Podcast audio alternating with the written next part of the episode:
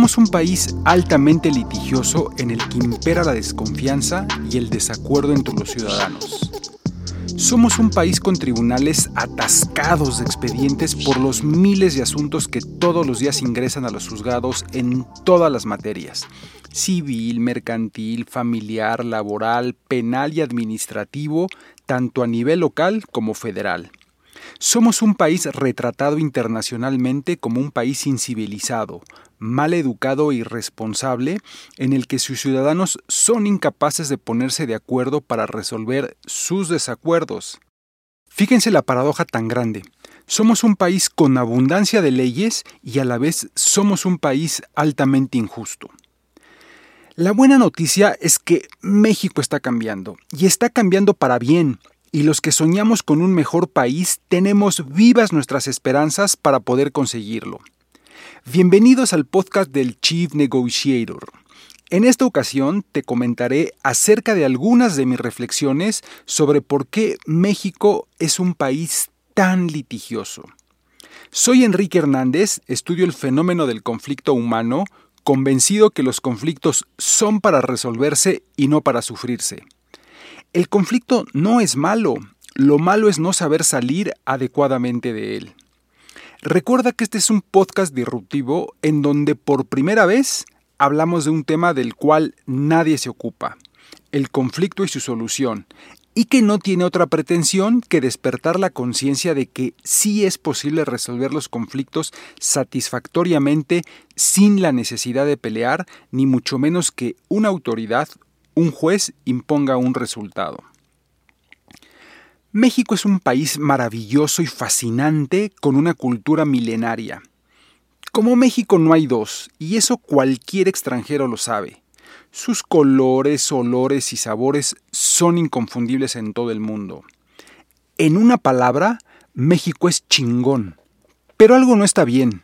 Algo anda mal desde que somos un país que no sabe conciliar y reconciliar sus diferencias. No sabemos ponernos de acuerdo para resolver nuestros conflictos y eso nos ha llevado a colapsar el sistema de impartición de justicia que ya no aguanta más y que ya no es sustentable a largo plazo.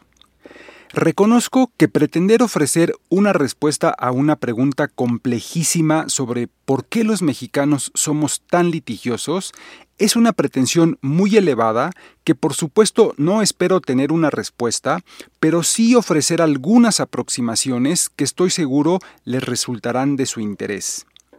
Hablando en términos deportivos, de saque, hay que decir lo que ya comentaba desde el episodio número 2 de este podcast, que tiene que ver con la connotación negativa que la inmensa mayoría de los mexicanos le damos al conflicto.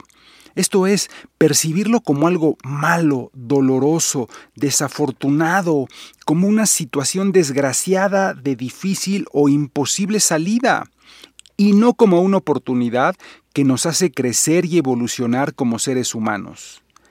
Entonces, cuando la vida nos pone enfrente de un fuerte conflicto con otra persona, que puede ser un familiar, una pareja o expareja, hijos, vecinos, jefes o socios de negocios, la respuesta suele ser buscar a un abogado o una abogada para que acabe con él o con ella, o mejor aún, que lo paralice o lo destruya si es posible por haber tenido la osadía de haber tenido un conflicto conmigo. Sé que suena fuerte, pero es la verdad, lo que me conduce a comentar el altísimo número de litigios familiares que tenemos, por ejemplo, el número de divorcios que ingresan a los juzgados familiares, si de por sí era alto, ahora con la pandemia se incrementó alarmantemente al grado de que en los juzgados ya no hay forma de que se puedan sustanciar tantos procesos al mismo tiempo. No me deja de asombrar las largas filas que todos los días observamos en la oficialidad de partes común, abogados y despachos de abogados que llevan a presentar demandas de juicios familiares. Muchos asuntos que ni siquiera van a prosperar, pero que la abogacía me refiero a esa abogacía rezagada que persiste en mantener el status quo, no ha ofrecido otra respuesta creativa más que litigar los casos y sobre lo cual en otro podcast voy a comentar de manera más específica. Entonces hay que decir con voz fuerte y firme que judicializar los conflictos y presentar demandas en los tribunales ya no es una opción viable. Por favor, paren, ya no, ya no es con más jueces, abogados, leyes y tribunales como vamos a resolver los conflictos legales de las personas. Estamos rebasados por una realidad que nos asfixia siempre que se piensa en resolver un conflicto legal a través o por medio de acudir a los tribunales. Ya les comentaba en un episodio anterior que el artículo 17 constitucional que consagra el acceso a la justicia, más que una esperanza, es una desesperanza, porque cualquier mexicano sabe que los juicios en México ni son expeditos, gratuitos, completos y que la imparcialidad es cuestionable. Los abogados postulantes saben cuándo comienza un juicio, pero nunca cuándo termina, porque su solución puede tomar años, muchos años de incertidumbre. De ahí el aforismos Justice delayed is justice denied. Justicia retrasada es justicia denegada, lo que significa que para que una reparación se haga efectiva debe realizarse en tiempo oportuno y de manera adecuada. Pero es tan creciente el número de conflictos que se someten a los tribunales que la carga de trabajo de los órganos jurisdiccionales impide que los ciudadanos obtengan una justicia pronta, poniendo en entredicho en muchas ocasiones la calidad de las sentencias. Recientemente, en una conversación entre amigos, ya saben, una típica charla de café, algunos eran abogados, y escuchaba que alguien decía que los mexicanos por nuestra idiosincrasia somos conflictivos, es decir, que preferimos el pleito y la confrontación por encima del acuerdo y la solución.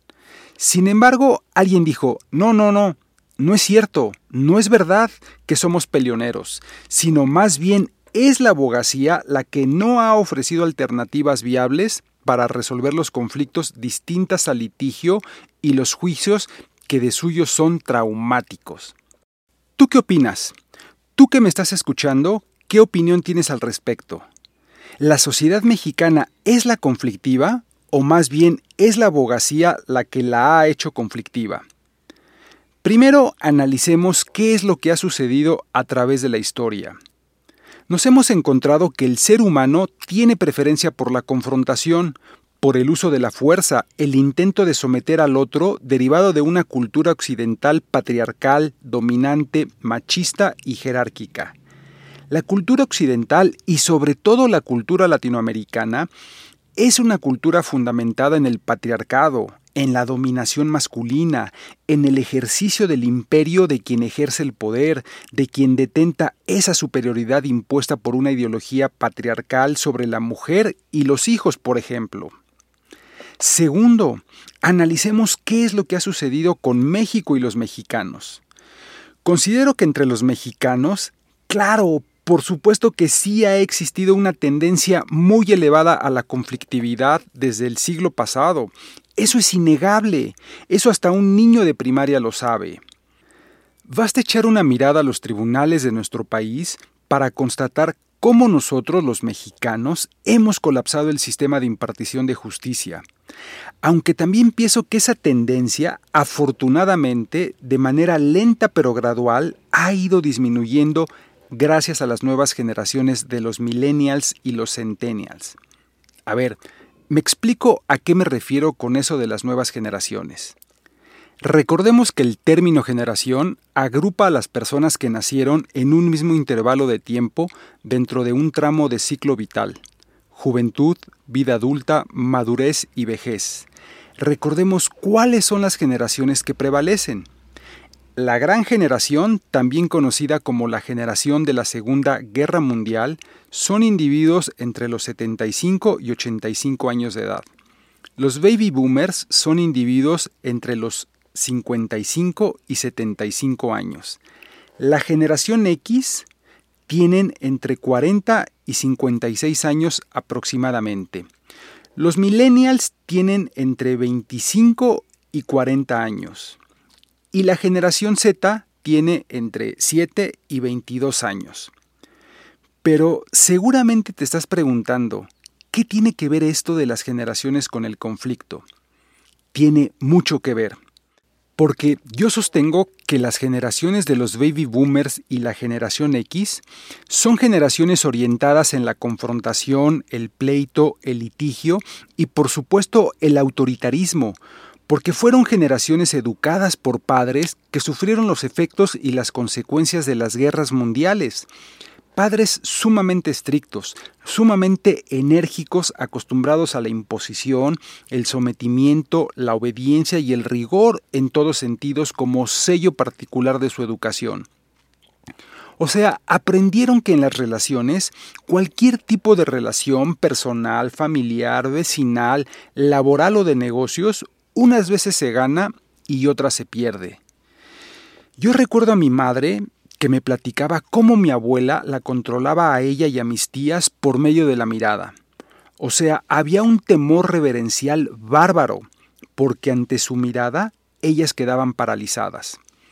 Sin embargo, esto afortunadamente ha venido cambiando con las nuevas generaciones, y aquí la buena noticia porque los millennials y los centennials son generaciones distintas, muy proclives a los acuerdos, la negociación, la apertura al diálogo, puesto que su educación fue completamente distinta a la que recibieron sus padres, puesto que a ellos les tocó recibir una educación más amigable cariñosa, sobre todo flexible en oposición a la rigidez que recibieron sus padres, y en donde la imposición dejó de ser el elemento principal de su formación, puesto que sus padres, la generación X y los baby boomers, comprendieron que las relaciones de largo plazo y de ganar-ganar son las que realmente valen la pena, de modo que para las nuevas generaciones es incomprensible que para resolver un conflicto legal se tenga que pasar por un juicio intrusivo de más de 5, 8 o 10 años. Eso es inconcebible. De hecho, algunos millennials o centennials odian ser como sus padres tan solo de recordar ese doloroso divorcio que les tomó años en resolver y que por supuesto se resolvió por las malas, dejándoles profundas heridas o huellas de abandono, o ese fuerte pleito entre sus tíos por la herencia de la abuela que les costó no volver a ver nunca jamás a sus primos, o el pleito de su papá con su mejor amigo y ex socio de negocios que terminó en amparos, denuncias penales y órdenes de aprehensión solo por mencionar algunos ejemplos. Los jóvenes de ahora buscan soluciones negociadas o facilitadas que sean rápidas, accesibles y sin imposición de ningún tipo, y muchísimo menos sin la imposición de una autoridad. Recordemos que hace un instante acabo de mencionar que las generaciones de los millennials y los centennials fueron educados y crecieron sin la imposición. De ahí que ellos no están acostumbrados al sometimiento y las cosas por la fuerza. En cambio, ellos viven en un mundo digital en el cual están a un clic de la solución a los problemas, soluciones de disputas online inclusive. De esta forma, a mí me parece que es impensable decirle a un millennial o a un centennial acostumbrado a resolver todo rápidamente mediante el uso de apps, inteligencia artificial y mucha tecnología, que resolver un conflicto legal de cualquier tipo puede tomar años. Para ellos las soluciones de toga, librito y martillo toman mucho tiempo, son incomprensibles y no les gustan.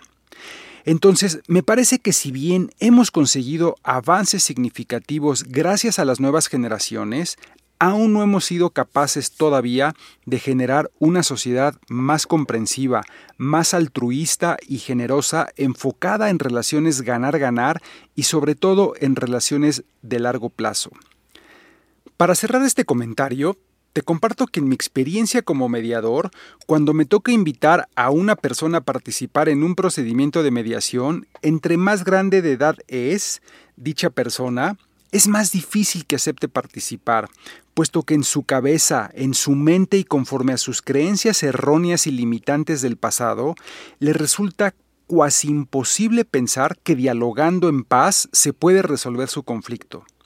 En cambio, se ven tentados a resolverlo por la vía del sometimiento, la imposición de la sentencia del juez y las relaciones ganar-perder en donde ellos asumen que serán la parte vencedora. Entonces, cuando la gente dice que los mexicanos tenemos en el ADN el ser conflictivos y peleoneros, yo pienso que ese ADN negativo y conflictivo, por así decirlo, afortunadamente se ha ido diluyendo con el paso del tiempo y el surgimiento de las nuevas generaciones. Ahora más bien hablaría de un ADN conciliador, facilitador de acuerdo y de consensos que priva en las nuevas generaciones. Gracias a Dios, porque imagínense cómo estaríamos de seguir en la misma línea del pleito y la confrontación entre los mexicanos como la forma natural de resolver los conflictos. Tercero, analicemos qué es lo que ha sucedido con la abogacía.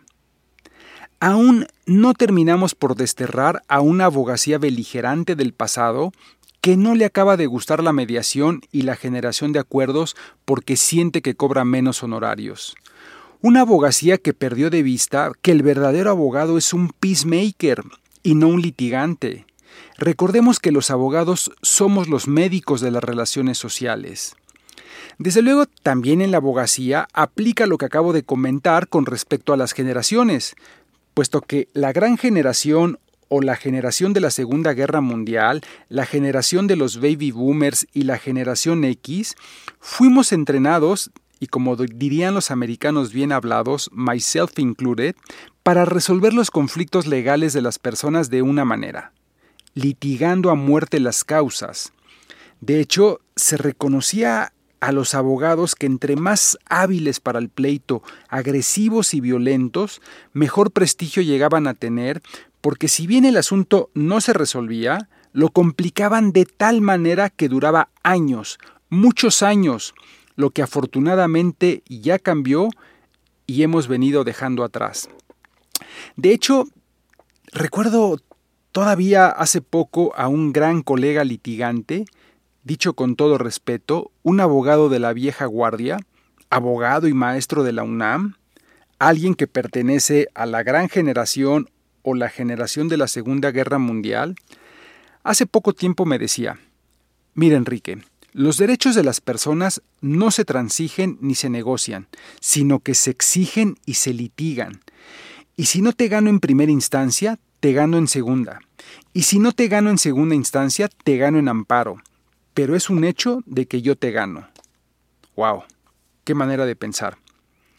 A propósito del amparo, el sueño de todo abogado litigante es llegar al amparo, porque es ahí en donde se ganan y se pierden los juicios, ya que en la instancia del fuero común existe mucha desconfianza en la calidad de las resoluciones que se pronuncian. Entonces, a mí me parece que el tema generacional tiene mucho impacto en la manera de pensar y de actuar de las personas y los abogados. Lo cierto es que en algún momento del pasado, no puedo precisar cuándo, se perdió de vista que los abogados somos quienes intervenimos cuando dos personas están a punto de instrumentalizarse o peor aún de darse un tiro en la cabeza. Dicho metafóricamente, claro.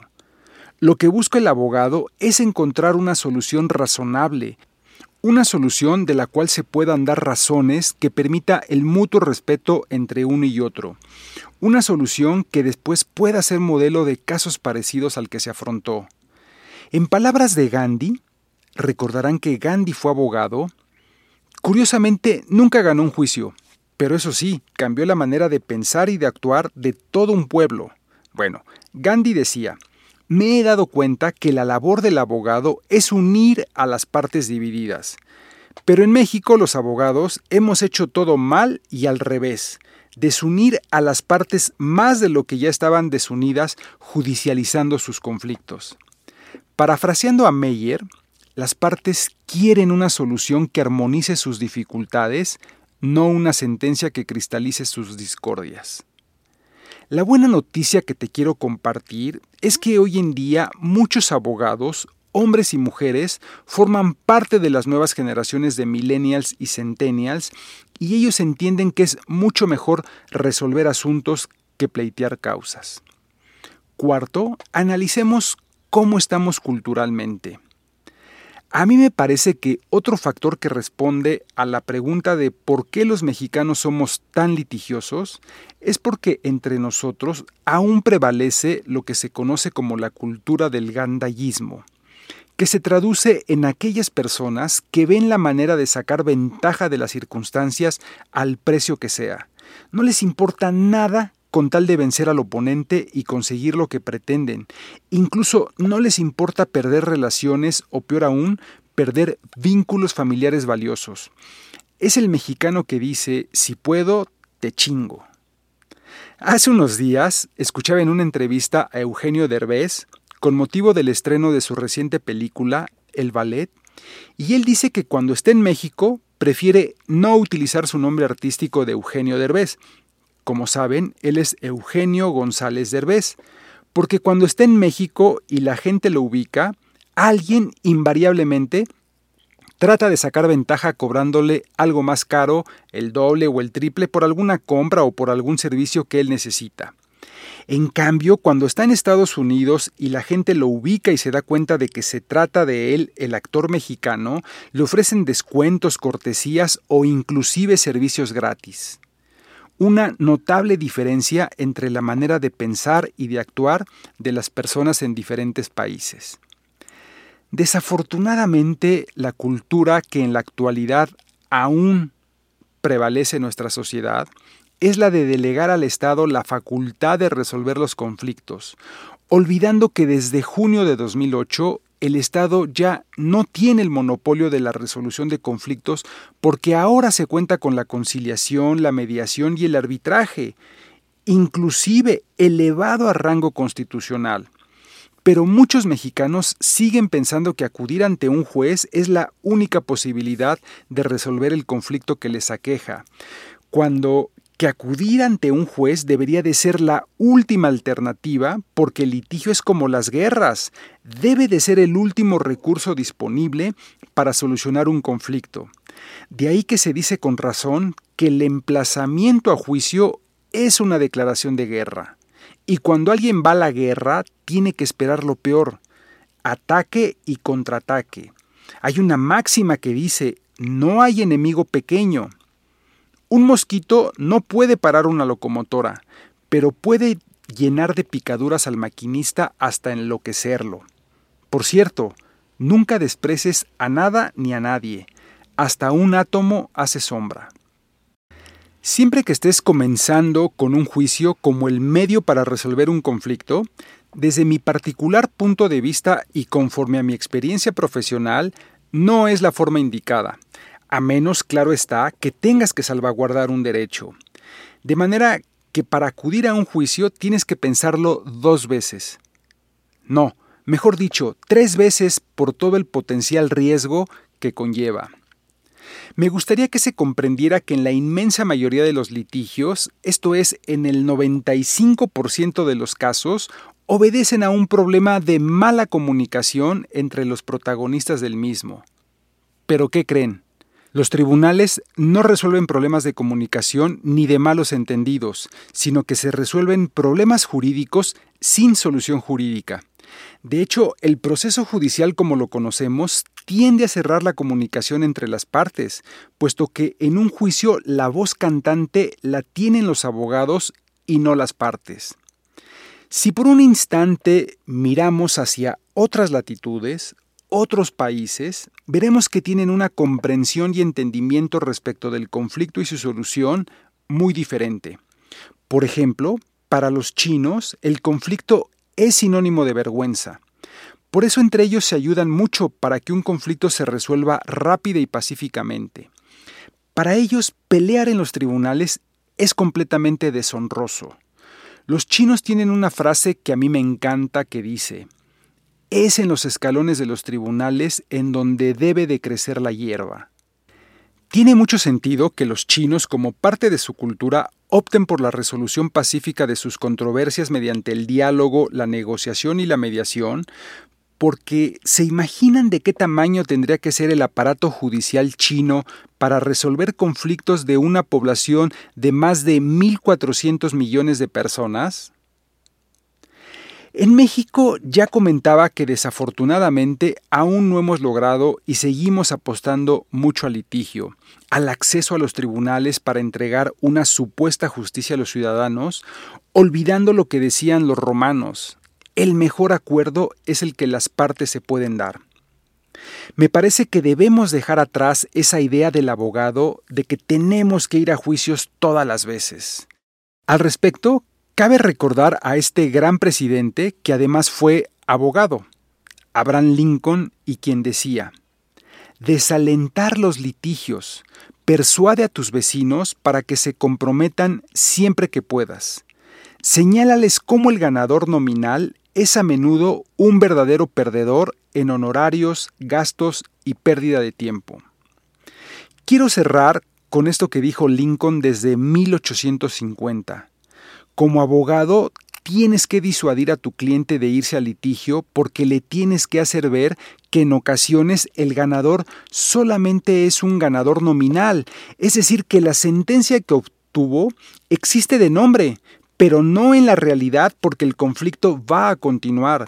Inclusive las cosas se van a poner más feas cuando comience la ejecución forzada de la sentencia. Como dicen los gringos, good luck on recovery, porque probablemente no recuperes nada. En la medida en que haya más justicia alternativa y la gente aprenda a resolver sus problemas y no quiera judicializarlo todo, estaremos más cerca de edificar una sólida cultura del acuerdo y la paz. Para cerrar, te comparto tres propuestas del Chief Negotiator. 1. El escenario de litigio es el escenario de guerra. El litigio es una batalla legal que conlleva un perder-perder. 2. Para resolver un conflicto legal, nunca, Nunca comiences con un litigio porque habrás optado por el peor y más complejo de los caminos sin posibilidad de salida en el corto plazo. Y tres, sé como los millennials y los centennials y no busques decisiones de toga, librito y martillo porque toman mucho tiempo, son incomprensibles y suelen no gustar. Muchas gracias por haberme acompañado en este episodio. Valoro mucho tu tiempo dedicado. Si lo encuentras interesante, por favor suscríbete y compártelo. Y no olviden dejarme sus comentarios y propuestas sobre temas relacionados con la solución de conflictos en mis redes sociales. En LinkedIn pueden encontrarme como Chief Negotiator Enrique Hernández y en Twitter e Instagram como arroba mxscl. Hasta pronto. Este es un podcast producido por Southside Bros. Música de Southside Bros.